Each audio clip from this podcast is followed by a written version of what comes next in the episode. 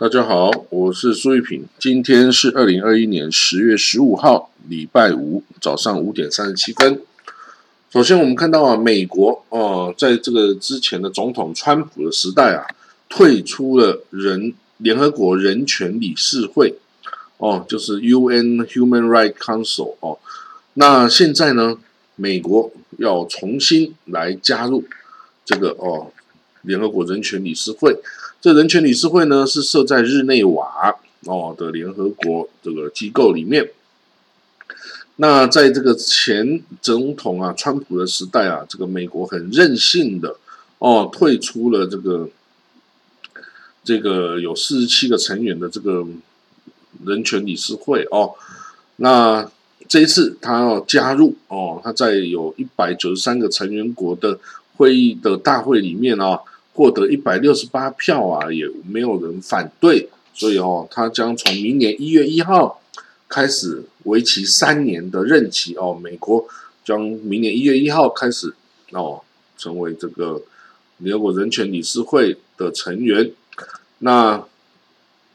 他这个拜登总统啊，这个上任以来啊，就承诺人权哦，将成为美国外交政策的中心哦。那他的这个美国政府也在这个香港问题、新疆问题、台湾问题上，也都批评中国，然后呢，也呼吁哦，俄罗斯要在这个哦，俄罗在乌克兰呐哦等等的议题上哦，这个要尊重人权。那这个人权理事会啊，其实真的在过去哈，已经被一大堆哦。根本不尊重人权的国家说把持啊，这个哈，所以它根本已经变成一个不行的哦，没办法去维护人权的一个机构了哈。因为你如果一个国家哦不尊重人权啊，他为了怕被制裁，最好办法就是直接去加入这个人人权理事会，然后成为这个领导的委员会中的一个议员，然后就可以阻挡任何关于。啊，这个谴责他这个违背人权的这个哦的任何的提议，然后提案哦，所以这个后来啊，反而变成这些哈，这个最没有人权的国家，通通都挤在这个人权理事会里面。哦，而这些有人权理念的国家，通通在那个外面。哦，所以呢，这个是一个很特别的事情。哦，怎么说呢？好了，那所以哈，至少在目前为止，然后这个在美国选哦当选了之后呢，是只有大概三成的联合国人权理事会的成员是自由民主的国家哈，其他三分之二都是非常不自由民主的国家哦。那这个怎么办呢？就就是这样子啊。哦，那这个人权理事会的哦成员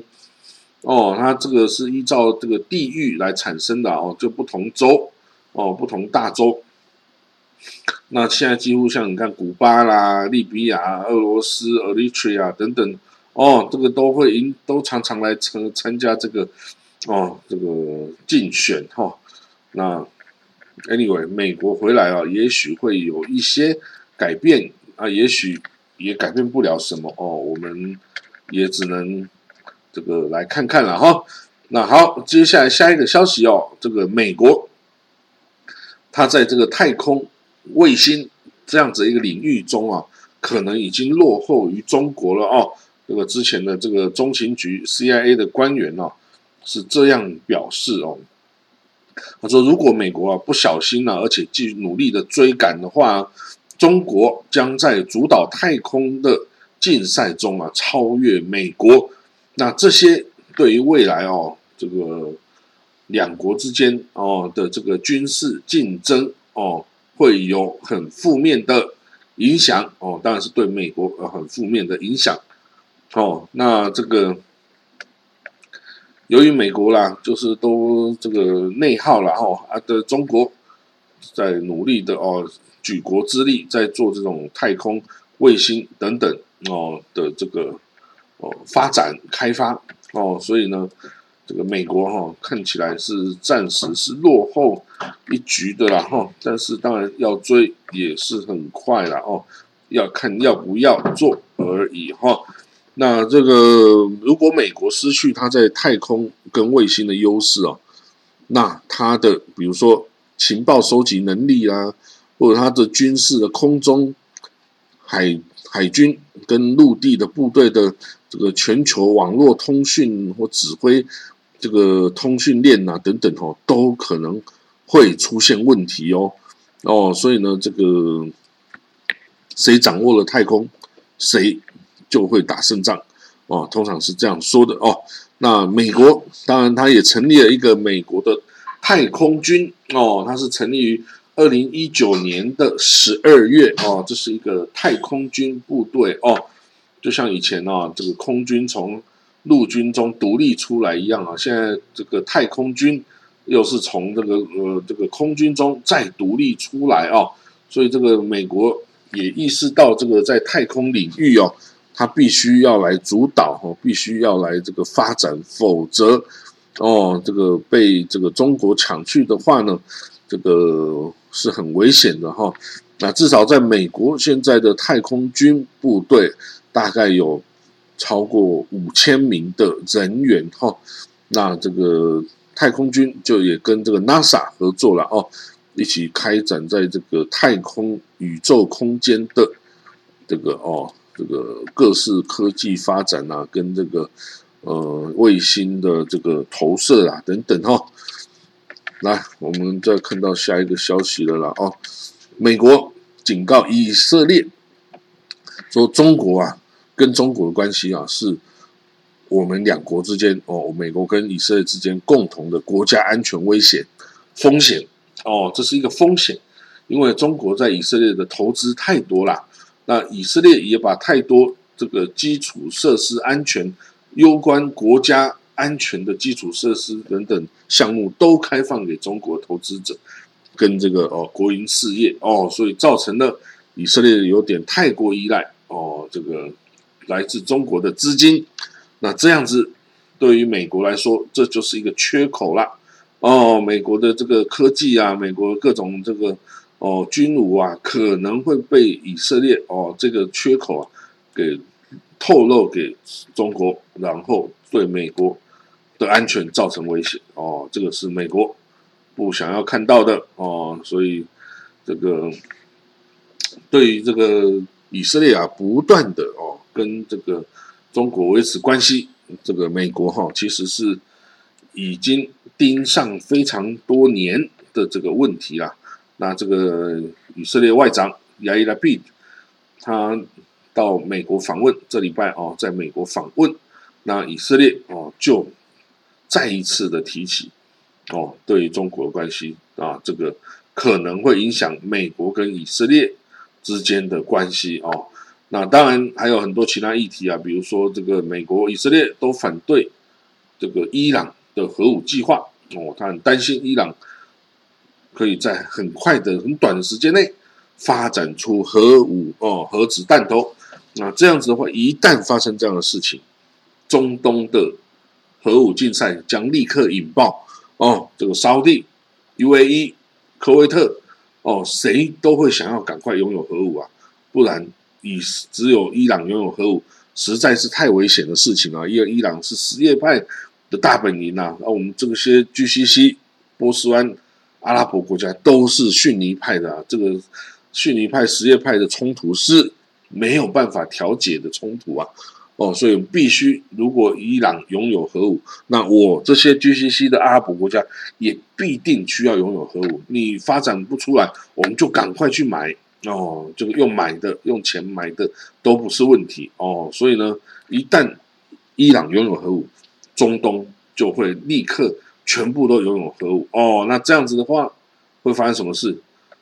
中东最不缺的就是极端分子跟恐怖主义。如果他们也从背后靠山那里拿到了核武，会发生什么事？他们绝对会用上啊，绝对会用上来试试看 哦。那这样子的话，只要有一颗核武引爆之后啊，接下来就无数颗了。然后呢？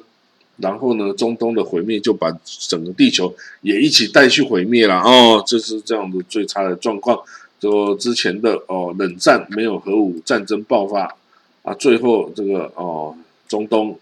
把这些通通点燃了，那大家就一起完蛋了哦。所以呢，最好就是不要让伊朗拥有核武哦。那不要让他拥有核武的话，要怎么样去补偿、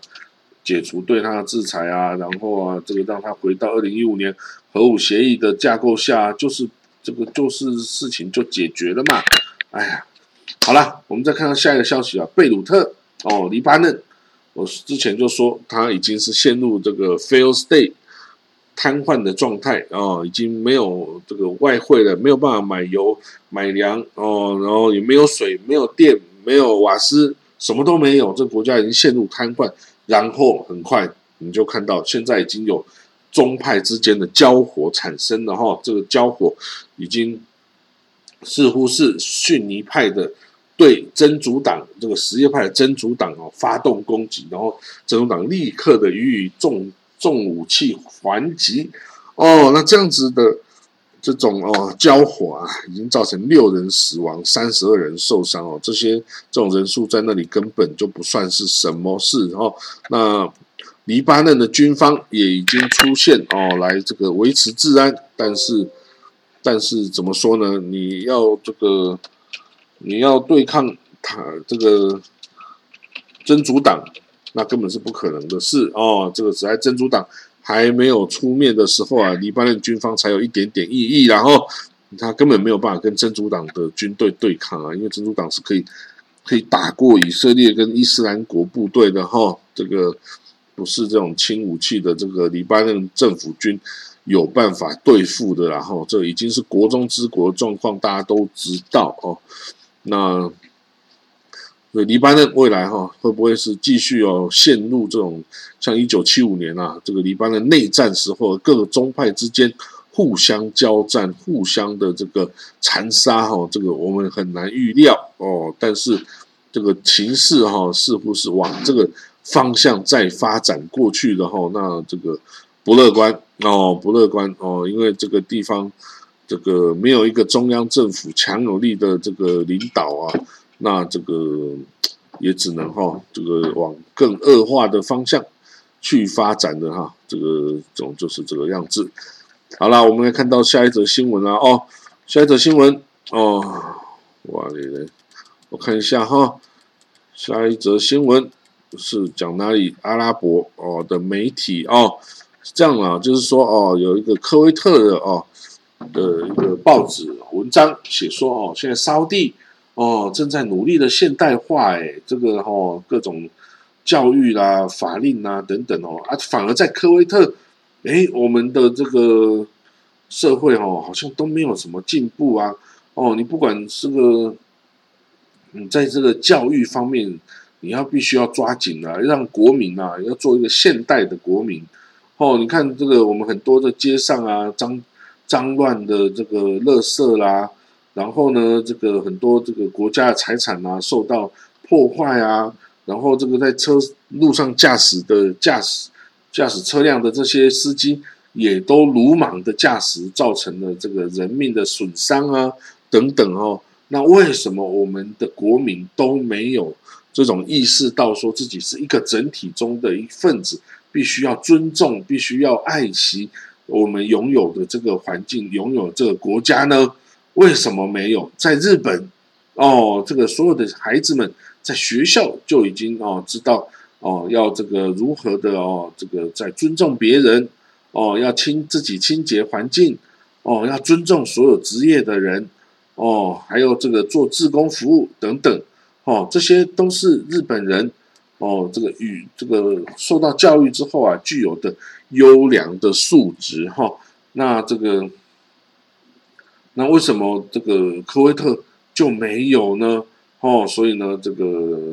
说这个投诉的人说啊，我们应该要从日本啊学习一些事情，然后带到自己的社会，把自己社会改变的更好。哦，好，那下一个消息是哦，这个突尼斯哦，突尼西亚哦的总统哦，叫凯斯赛义的赛义德，他任命了一位女性的总理，女性的。叫做纳吉拉布登罗姆丹，是突尼西亚第一位历史上第一位女性的总理哈。那这个任命哈引起了很多关注啊啊，这个即使在突尼斯哦，这个突尼西亚这个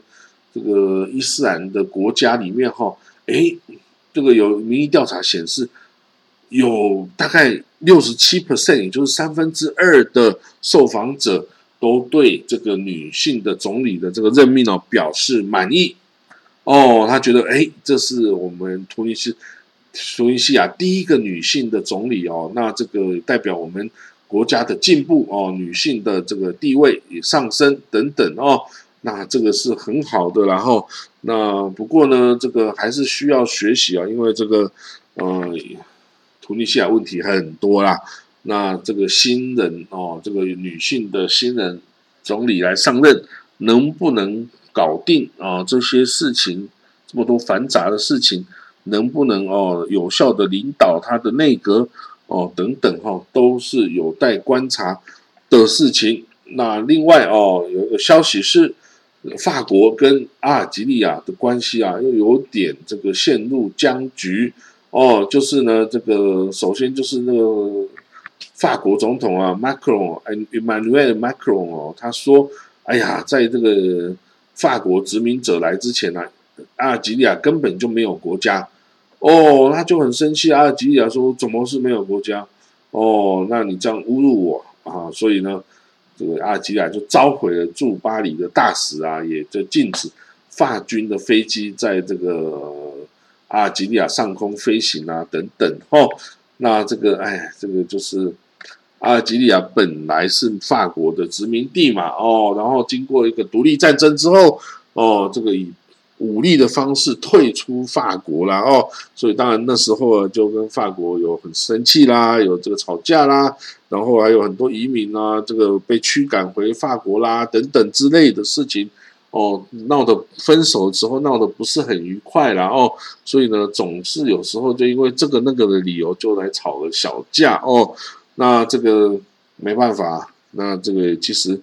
这个法国总统也应该有点这个敏感性，然后不要去捅人家的这个历史伤口嘛。虽然我以前当过你的殖民地，你不要老是讲这些话嘛，对不对？这不尊重人的话呢，有什么意义呢？除了这个造成两国之间的不愉快哈，所以你这样不是一个成熟的领导人应该做的行为。然后这个马马克龙哦，这个就被念了哦。好，我们再看到消息哦，也门。哦，也门这个胡塞政权哦，跟这个前政府哈迪政权哦，在马德里这个地方发生了激烈的战斗哦。那光是九月、十月啊，就有这个呃九名这个人被杀，然后一万人这个流离失所。哦，那这个两方哦，在马德里这个地方持续激烈的战斗哦，因为这个地方。有丰富的天然气田，哦，这个天然气田就很重要了，因为这个就是收入的来源哦。你卖天然气就有收入啊，有收入你就可以继续战争哦。所以呢，两边都来抢这个这个天然气田。那这个沙地领导的阿拉伯联军哦，跟这个也门胡塞政权之间的战争哦，已经打了六年多了哦，从二零一五年开始。打到现在，那打到现在都没有停止的迹象哎。这场战争哦，联合国称为是世界上最大的人道主义危机哦。那联合国试图要调停停火，也都没有办法成功哦。两边的仇怨很深哦，不接受调停，那这样怎么办哦？所以这个呃，所以这个也门哈，现在真的是。非常糟糕的事情哦！打仗到现在六年多，已经有好几万人死亡哦。那也门百分之八十的人口都需要人道主义援助，不然哈，真的很快就会饿死哈。要不然就是各种疾病哦，会死会死哈。所以呢，这个不是一个安全的地方哦，大家不要去哦。那我们再看到伊朗哦，伊朗哦，这个说以色列最近哦对叙利亚。发动了很多次的空袭行动，他说这个是不可以的。你如果再这样做呢，我就严厉的回应。诶，不是伊朗，伊朗你又不是叙利亚政府，你你干嘛生气啊？但是就是因为伊朗啊有派军队啊屯聚在叙利亚的境内哈。当然他说我是要来打伊斯兰国的啦，但是呢，以色列说你明明就是针对我以色列哦，想要来夹击我等等哈，所以呢，两边就哦就打个没完哦。那以色列向来对这个。叙利亚是予取予求，要空袭就空袭，要炮击就炮击，哈，没有什么好讲的哦。那呢，这个谁知道叙伊朗等等的外籍兵团就跑进来啊，结果受到这个损害了之后，就说以色列不对，哈。那所以这个，哎呀，感觉谁都不对啊，哦，这个乱七八糟的地方哦，那大家自己要小心啦。这个什么叙利亚啦、黎巴嫩呐，哈，这个都不要去了，哈，这个很危险的嘞。很危险的嘞。好，那另外还有就是关于这个伊拉克的选举啦，很多人哦，伊朗说美国啊，或者是这个其他国家 UAE 哦，那从这个电脑系统去这个破坏这个伊拉克的国会选举哦的结果哦，所以呢，现在伊拉克很多地方重新手动手工计票哦，想要。看看到底是不是被动手脚了哈？但是呢，这个 anyway，这个伊朗啊，跟伊拉克之间同样是什叶派国家哈。当然，伊朗需希望伊拉克能够对他更服从、更亲密啦啊！但是呢，现在伊拉克就偏偏不是，他是有点这个。中立的性质哈，这个有点中立，希望走自己的路哈，不完全依照伊朗的方向走。而且伊拉克自己有自己的大阿亚托拉哦，他有自己的宗教体系啊，他也不服从伊朗的这个宗教体系啊，这个大阿亚托拉后面来意嘛哈。所以呢，两边的磨合哈，还是需要继续进行哈。好了，今天的国际新闻导读我们就讲到这里，我们就明天见了哈，拜拜。